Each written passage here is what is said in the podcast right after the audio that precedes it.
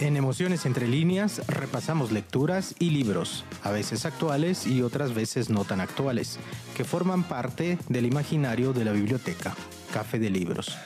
Los diferentes personajes, escritores o sus escenarios cobran vida y se establecen extrañas relaciones, tendiendo puentes entre ellos sin importar el libro en el que aparecen o el escritor que le dio vida. Los libros, sus personajes y escenarios acaban tejiendo entre líneas un universo de emociones únicas, personales y a la vez globales.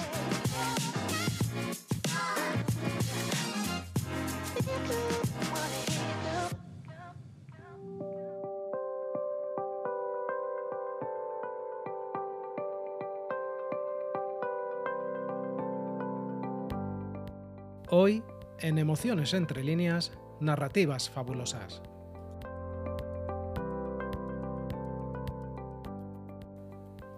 El antropólogo y lingüista ruso Vladimir Prop, que dedicó parte de su vida al análisis de los componentes básicos de los cuentos populares rusos, plantea que el origen de los cuentos de animales está relacionado con el totemismo. Esto es un sistema de creencias de los cazadores primitivos que consideraba que algunos animales eran sagrados e incluso tenían un vínculo sobrenatural con la tribu. Para este investigador ruso, los cuentos de animales se dividen en dos grupos. De un lado, los cuentos totémicos, que documentan tradiciones y mitos relacionados con los orígenes animales del ser humano, y los cuentos esópicos o apólogos, en los que los animales sienten, piensan, hablan y obran como seres humanos irracionales. Los primeros pertenecen a una época cuando el ser humano primitivo empieza a pensar en su origen y trata de explicar los fenómenos de la naturaleza que le rodea, y los segundos pertenecen a una sociedad ya civilizada y organizada con sus leyes de conducta personal y social ya bastante desarrolladas. Conviene por tanto distinguir entre fábula o apólogo y cuento de animales propiamente dicho. No obstante, hay una relación evidente entre la fábula y el cuento de animales, y a menudo comprobamos que determinadas fábulas se folclorizan y se difunden de modo tradicional, favorecidas por la oralidad de las narraciones presente en la mayoría de las culturas y sociedades. Y es que la oralidad es capaz no solo de construir imágenes míticas sumamente abstraídas de la experiencia cotidiana, sino también de recuperar esos símbolos y presentarlos como elementos objetivamente reales en el marco de la vida cotidiana.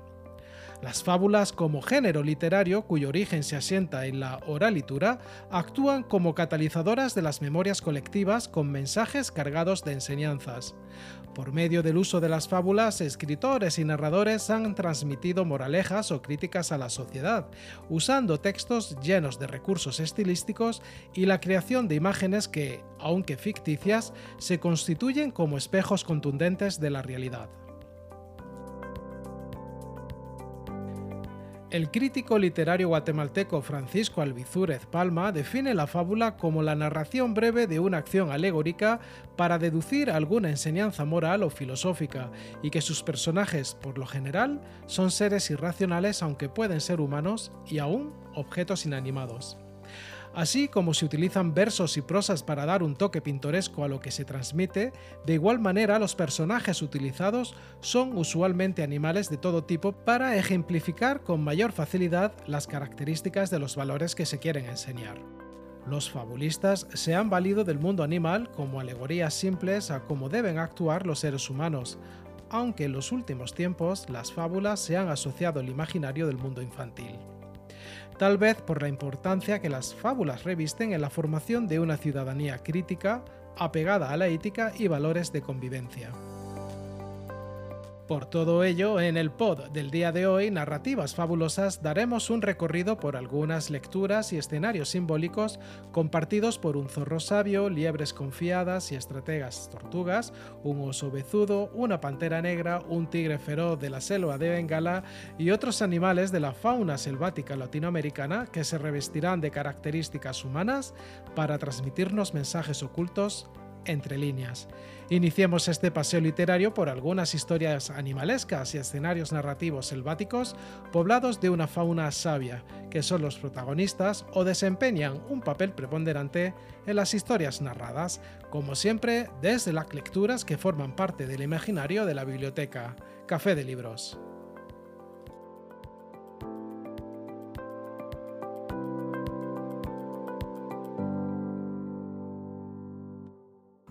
Las fuentes lo describen como un individuo grotesco y desagradable, de tez morena, baja estatura y brazos atrofiados, desdentado, cabezón, visco y barrigón, inútil para el trabajo, inútil para la administración, inútil para todo, incluso para expresarse. Y es que sufría una grave incapacidad para hablar. Se desconoce si nació esclavo o perdió la libertad durante la niñez.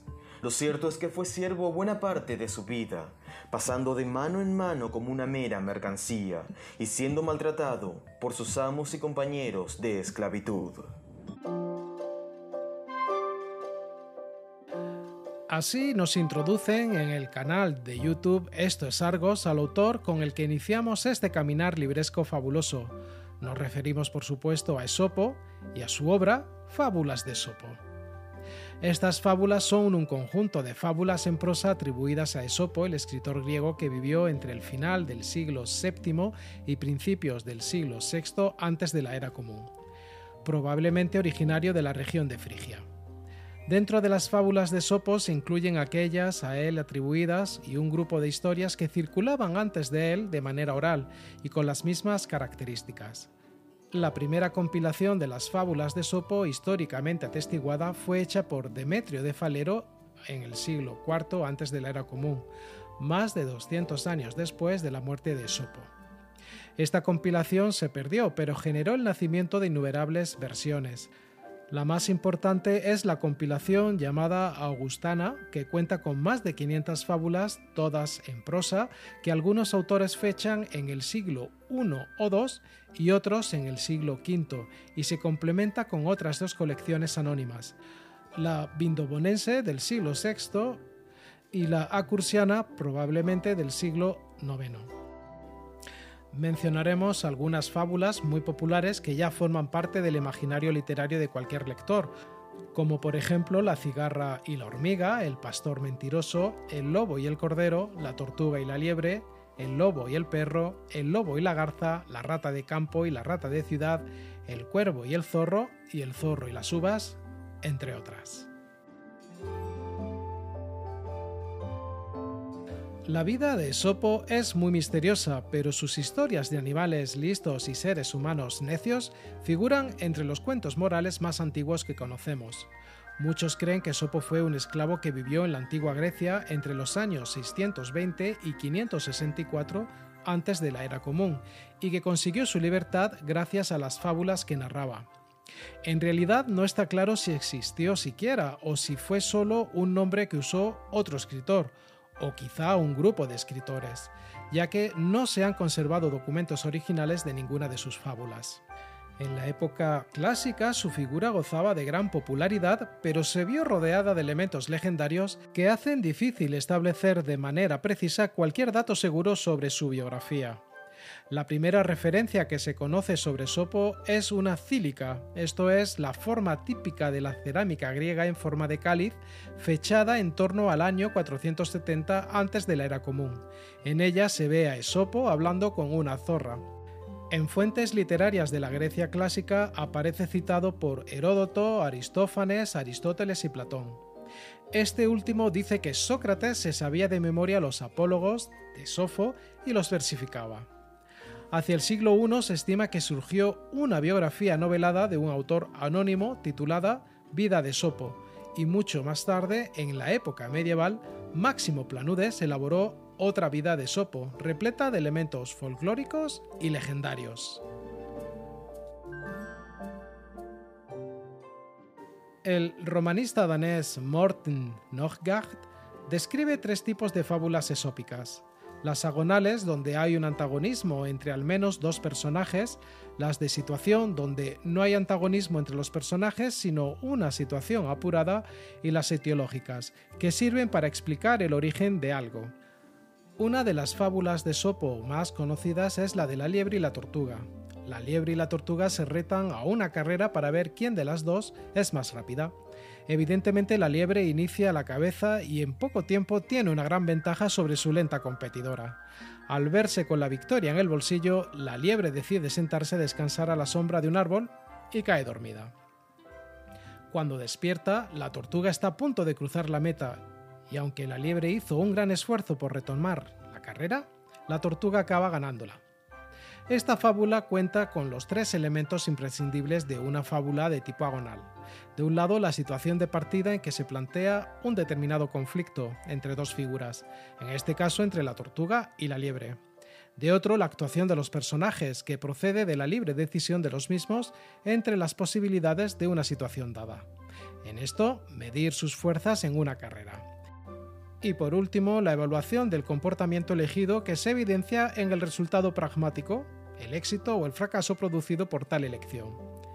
Esta evaluación es conocida como la moraleja de la historia, que en el caso de la tortuga y la liebre constituye una crítica a la arrogancia y una clara alusión al hecho de que las metas se logran con persistencia y perseverancia. Y con el personaje de la tortuga avanzamos en nuestro caminar de fábulas.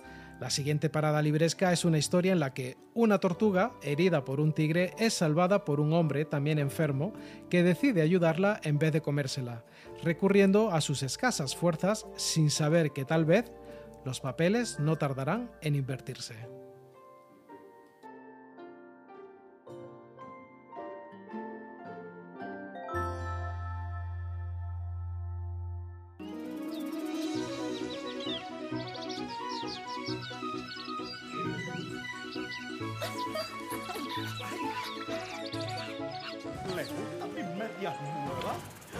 Hola, Yacareí. Hola, Pu. ¡Se viene el fin de la selva! ¡Agarren esos animales! Están destruyendo toda la selva. Tenemos que unirnos si queremos detener a la bestia.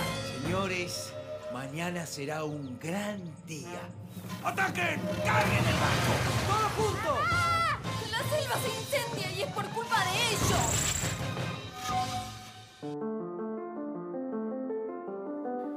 En 2010, Liliana Romero y Norman Ruiz dirigieron una adaptación animada para Aleph Media de la lectura con la que avanzamos en este fabuloso paseo literario. Nos referimos a la obra Cuentos de la Selva del escritor uruguayo Horacio Quiroga.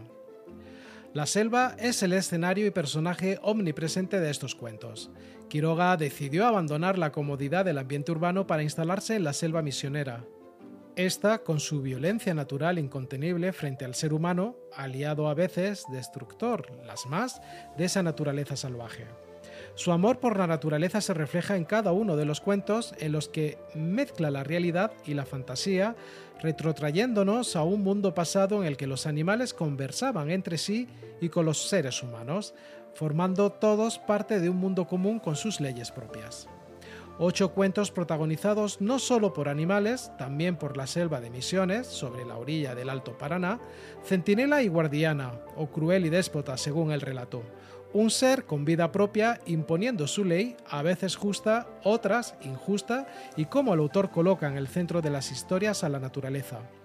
Entre los relatos incluidos mencionaremos La tortuga gigante, Las medias de los flamencos, El loro pelado, La guerra de los yacarés, La gama ciega, Historia de dos cachorros de Coatí y de dos cachorros de hombre, El paso de Yabeberi y La abeja aragana. Con Quiroga nos adentraremos en el paisaje y fauna de Argentina y Uruguay. Son cuentos breves protagonizados por yacarés, carpinchos, loros, tigres, cuatíes, abejas y mantas, donde se mezcla la realidad con la fantasía y donde la figura humana se muestra como amenazadora y destructora de su propia vida, porque al final, aunque pueda parecer ausente, queda una moraleja. Cuidar la naturaleza implica asegurar la perpetuidad del ser humano. En esta obra conviven historias de enemistad entre humanos y animales, la guerra de los yacarés, por ejemplo, con relatos sobre alianzas frente a un enemigo común. En el paso de Yabebirí, las rayas de agua dulce conspiran para proteger el ataque de los tigres a un hombre malherido, con el que mantienen una deuda de gratitud. A menudo los protagonistas, ya sean humanos, cuatíes o abejas, son individuos solitarios que van por libre, espíritus anarcoides que se apartan de comunidades, a veces tan rígidas como una colmena.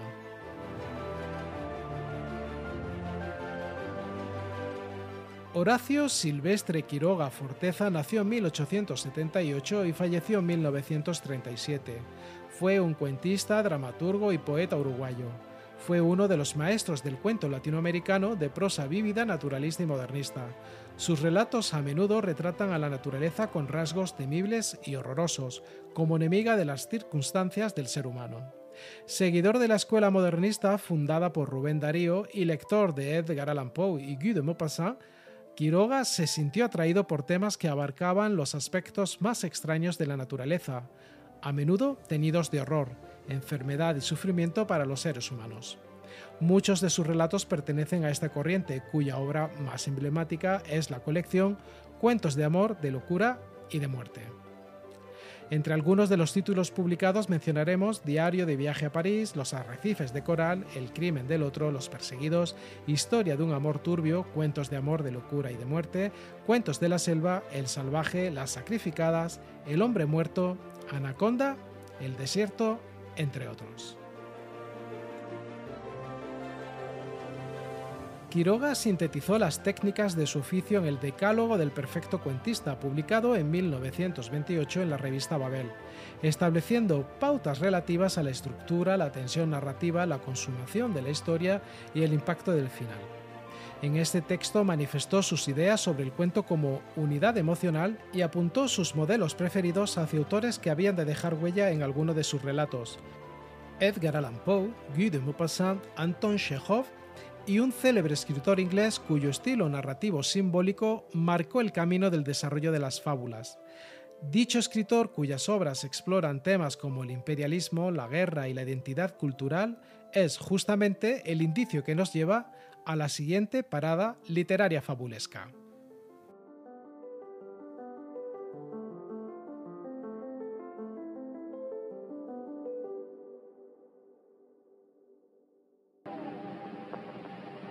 Creció entre los cachorros, que le llamaban Mowgli o sea la pequeña rana.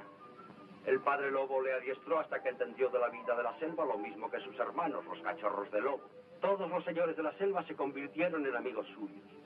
Solo tenía un implacable enemigo, Shere Khan, el tigre. ¿Y vivió Mowgli para dar caza a Shere Khan? Si vivió, ha dicho, o si yo hubiese sabido entonces lo que sé ahora. Transcurrieron 12 años y Shere Khan aún seguía el rastro del niño lobo.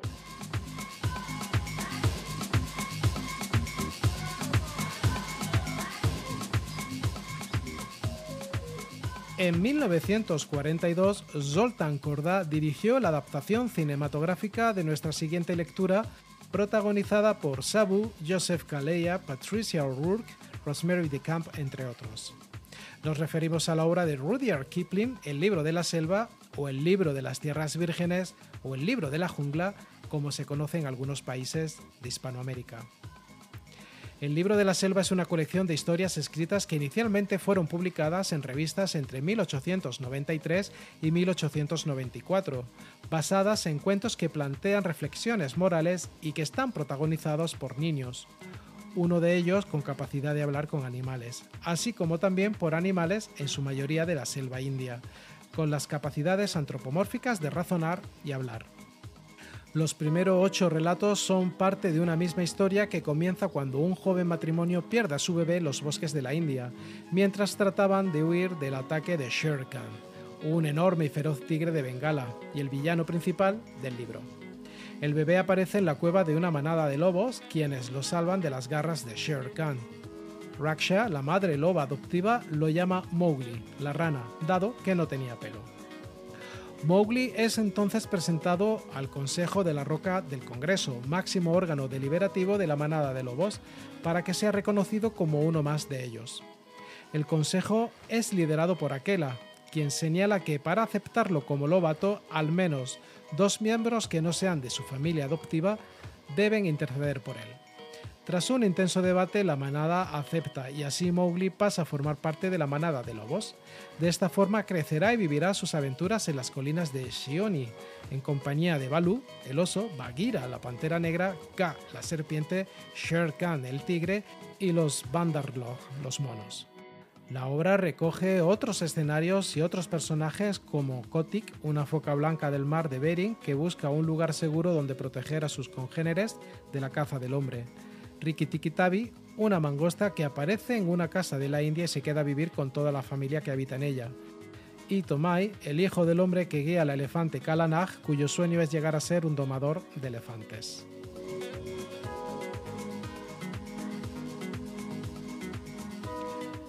Rudyard Kipling nació en 1865 y falleció en 1936.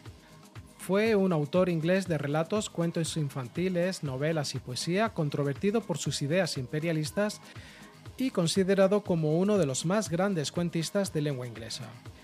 Algunas de sus obras más importantes son la colección de relatos del libro de la selva, Capitanes Intrépidos, la novela de espionaje Kim, el relato corto El hombre que pudo ser rey, publicado originalmente en el volumen de Phantom Druid Show, Cancioncillas del Departamento, una serie de versos satíricos sobre la vida civil y militar en los cuarteles de la India colonial, además de una colección de sus relatos escritos para la prensa recopilados en Cuentos de las Colinas.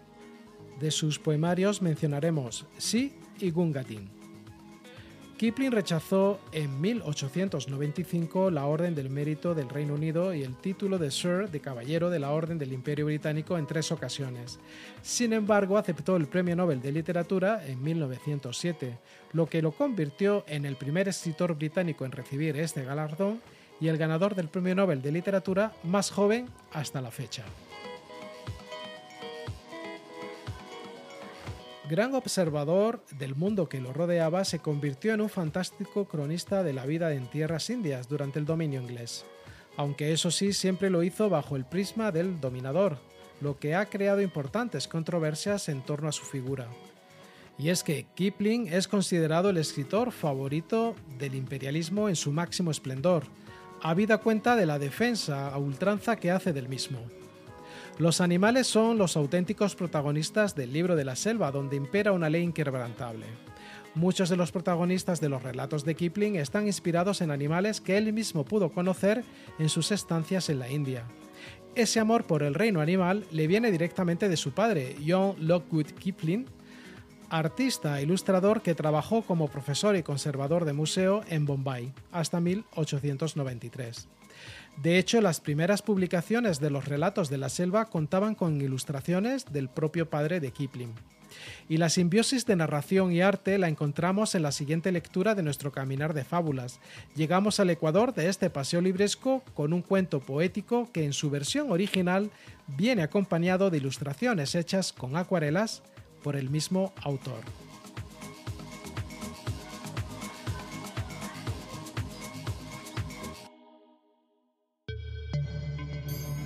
Esto es Emociones entre líneas, el canal pod de la biblioteca Café de Libros.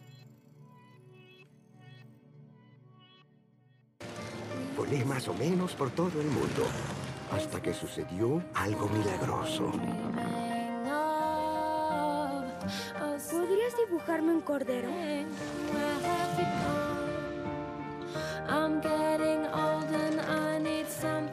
Siempre he buscado a alguien con quien compartir su historia, pero...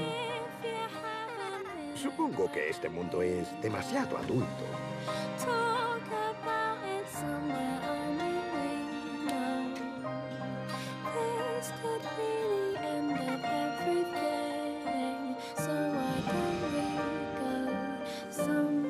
Ese es solo el comienzo de la historia.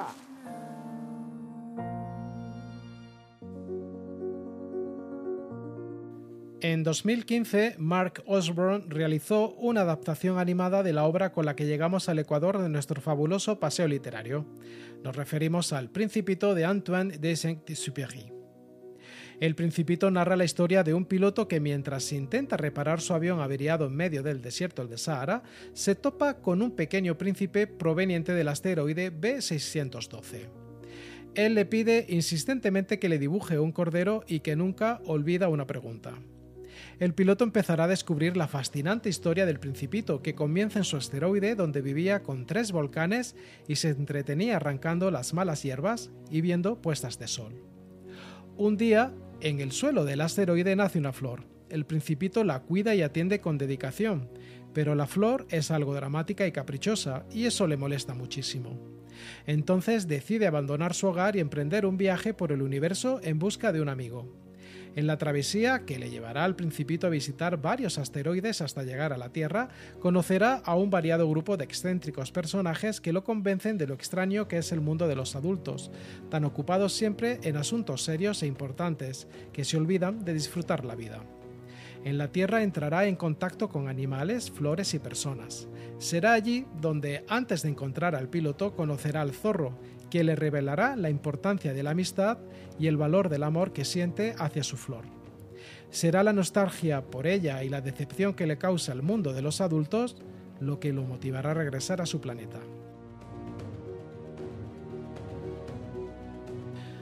Antoine de Saint-Exupéry eh, nació en 1900 y falleció en 1944.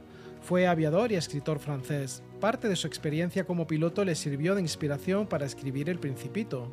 Durante la década de los 30 fue director de la compañía aérea Aeropost Argentina, años en los que compaginó ese cargo con la escritura, para después ser llamado a filas para luchar en la Segunda Guerra Mundial. La mayor parte de su producción literaria fue escrita durante su exilio en Estados Unidos, país al que fue destinado con la misión de convencer al gobierno norteamericano de declarar la guerra a Alemania durante la Segunda Guerra Mundial. Murió en un accidente de aviación mientras realizaba una misión de reconocimiento del avance de las tropas nazis en Italia.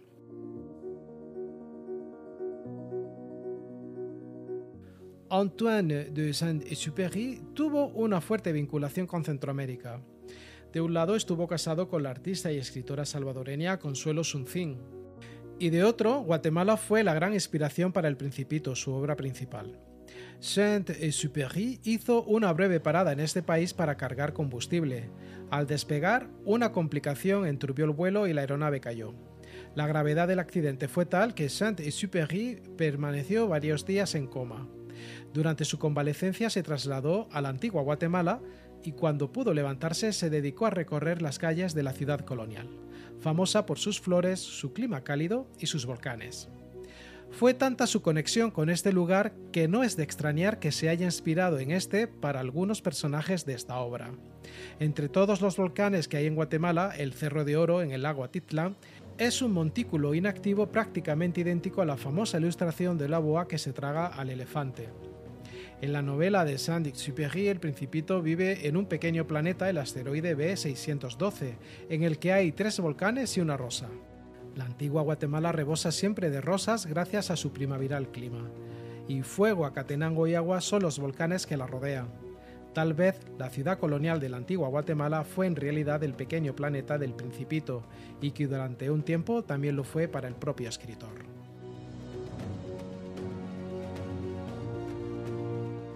Uno de los personajes más entrañables del Principito es el zorro, quien le enseña el verdadero sentido de la amistad y la esencia de las relaciones humanas. De hecho, la esencia misma del libro de Saint-Exupéry se encuentra reflejada en el secreto que le obsequia el zorro al Principito. No se ve bien sino con el corazón. Lo esencial es invisible a los ojos. Y con este personaje raposo llegamos al final de este paseo literario, pues el personaje de nuestra última lectura es otro zorro, eso sí, mucho más visceral y apropiado de sus instintos de supervivencia en la gélida Islandia.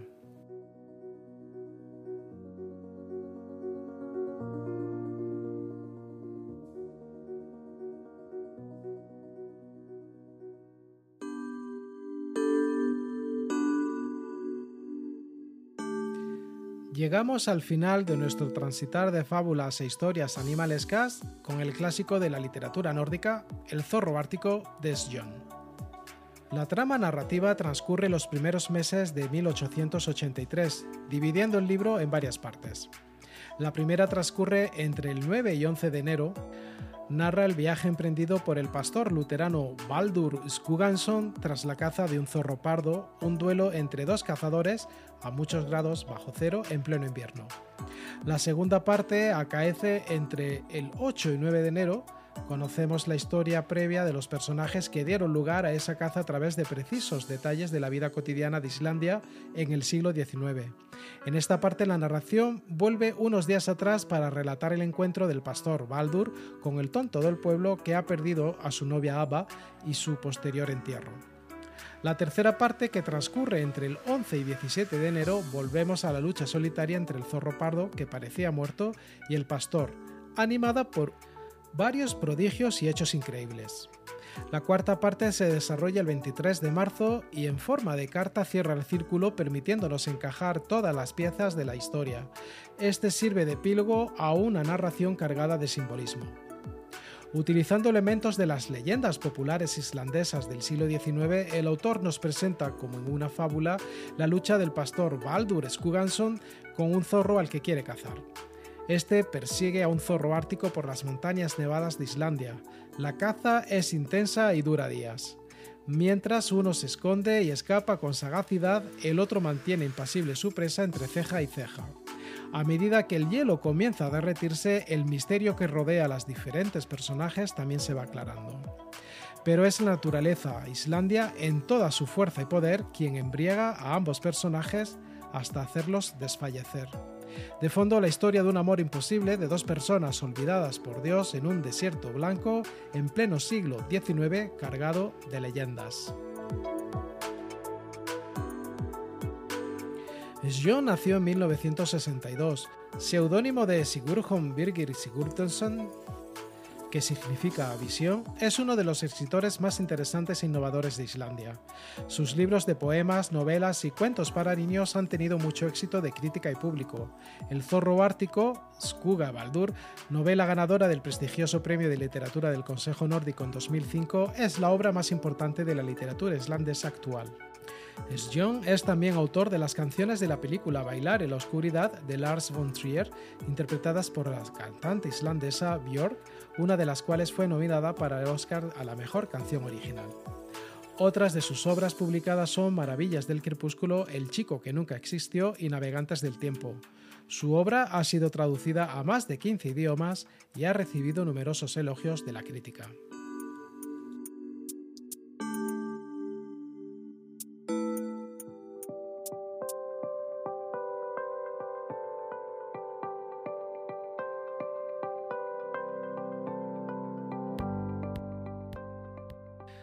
Antes de terminar, nos gustaría mencionar algunos nombres de escritores que han cultivado la fábula dentro de su producción literaria.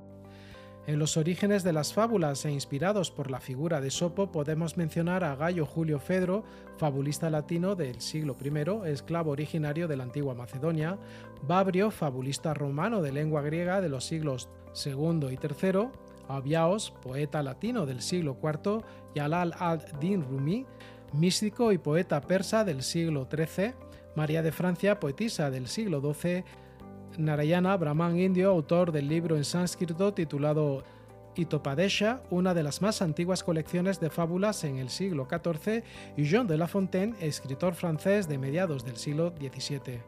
Más cercanos a nuestro contexto histórico señalaremos a Tomás de Iriarte, escritor español que vivió a finales del siglo XVIII, alcanzó la cúspide literaria con la publicación de su obra Fábulas literarias, destacando las fábulas del burro flautista, el caballo y la ardilla, la mona y los dos conejos.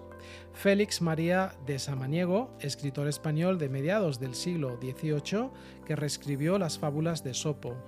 José Núñez de Cáceres, reconocido político y escritor dominicano, su obra consta de 12 fábulas, entre las que se encuentran El lobo y la raposa, El conejo y el abejarrón y La abeja. Firmaba sus obras con el seudónimo El fabulista principiante.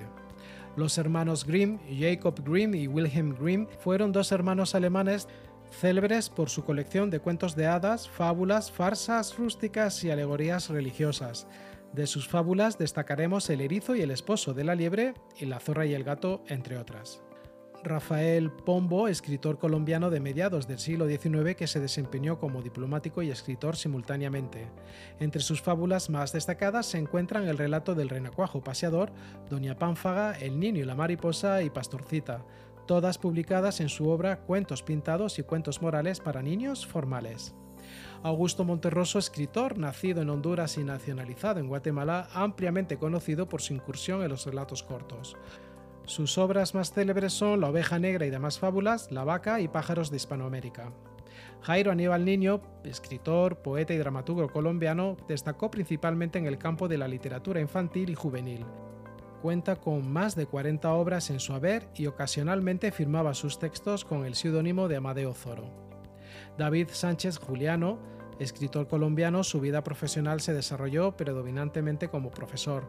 Publicó novelas, cuentos, fábulas, historias para niños y testimonios escritos y grabados en voz propia. Su obra más destacada es Pero sigo siendo el rey. Rafael García Goyena, escritor, poeta y jurista guatemalteco. Su obra solía ser una constante crítica al reinado español. De hecho, su forma más reivindicativa fue a través de la fábula donde de manera ingeniosa plasmaba su desacuerdo con las cortes y hacía una reivindicación a las revueltas. Algunas de sus obras más conocidas son Los animales congregados en cortes, La araña y el mosquito o El pavo real y El guardia y el loro. Aquiles Nazoa, escritor venezolano cuyas obras expresan los valores de la cultura popular venezolana. Destacan sus títulos fabulosos La ratoncita presumida, El burro flautista y La avispa ahogada. Damaso Antonio Larrañaga, escritor uruguayo que además ejerció como naturalista y presbítero. Una de sus obras cumbre fue Fábulas Americanas, donde recurría a este tipo de relatos para hablar sobre las costumbres y cambios de su país. Juan Nepomuceno Troncoso, político, abogado, periodista, sacerdote y escritor mexicano. También fue un notable escritor de fábulas, destacando por encima de todo dos obras, Fábulas y Fábula Política Los animales en Cortes.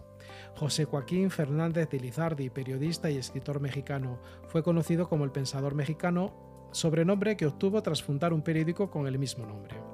De sus fábulas mencionaremos La abeja y el zángano, La paloma, El cuervo y el cazador, El palacio de naipes o El coyote y su hijo. Eliseo Cadalzo, escritor hondureño conocido no tanto por sus fábulas, sino por su vida política dentro del poder legislativo en Honduras. Entre sus fábulas más conocidas contamos con Ceniza, Achiote de la Comarca, El Rey del Tango y Hondón Catracho. Este podcast de Alma Animalesca está hermanado con los ya publicados escenarios entre líneas, narrativas selváticas de Centroamérica, gatitas traviesas en la biblioteca y más gatitas traviesas en la biblioteca, así como con los próximos por emitirse narrativas fabulosas hispanoamericanas y narrativas fabulosas centroamericanas. Y antes de terminar, nos gustaría mencionar algunas lecturas fabulosas con animales protagonistas. Entre estas mencionaremos Juan Salvador Gaviota de Richard Bach, una gaviota con todas las cualidades del ser humano, cuestiona su existencia y analiza su realidad y la de su bandada. El llamado de la selva de Jack London, Buck, un perro que lleva una buena vida en un rancho del Valle de Santa Clara, es robado y acaba tirando de un trineo en Yukon durante la fiebre del oro en el siglo XIX en Klondike. Estas experiencias de vida terminan despertando en Buck sus instintos primitivos, dormidos durante su vida doméstica. En la novela Colmillo Blanco del mismo autor, este perro lobo salvaje irá agudizando sus instintos de ferocidad o violencia a imagen y semejanza de los hombres. Fabuloso Fábulas modernas para adultos confundidos de Martin Ocegui.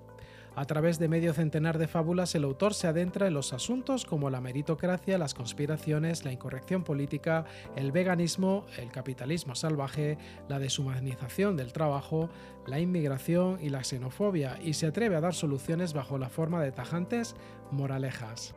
Platero y yo de Juan Ramón Jiménez, una narrativa que recrea poéticamente la vida del asno Platero, el inseparable amigo de niñez y juventud, con el que conversa para contarle sus preocupaciones y penas.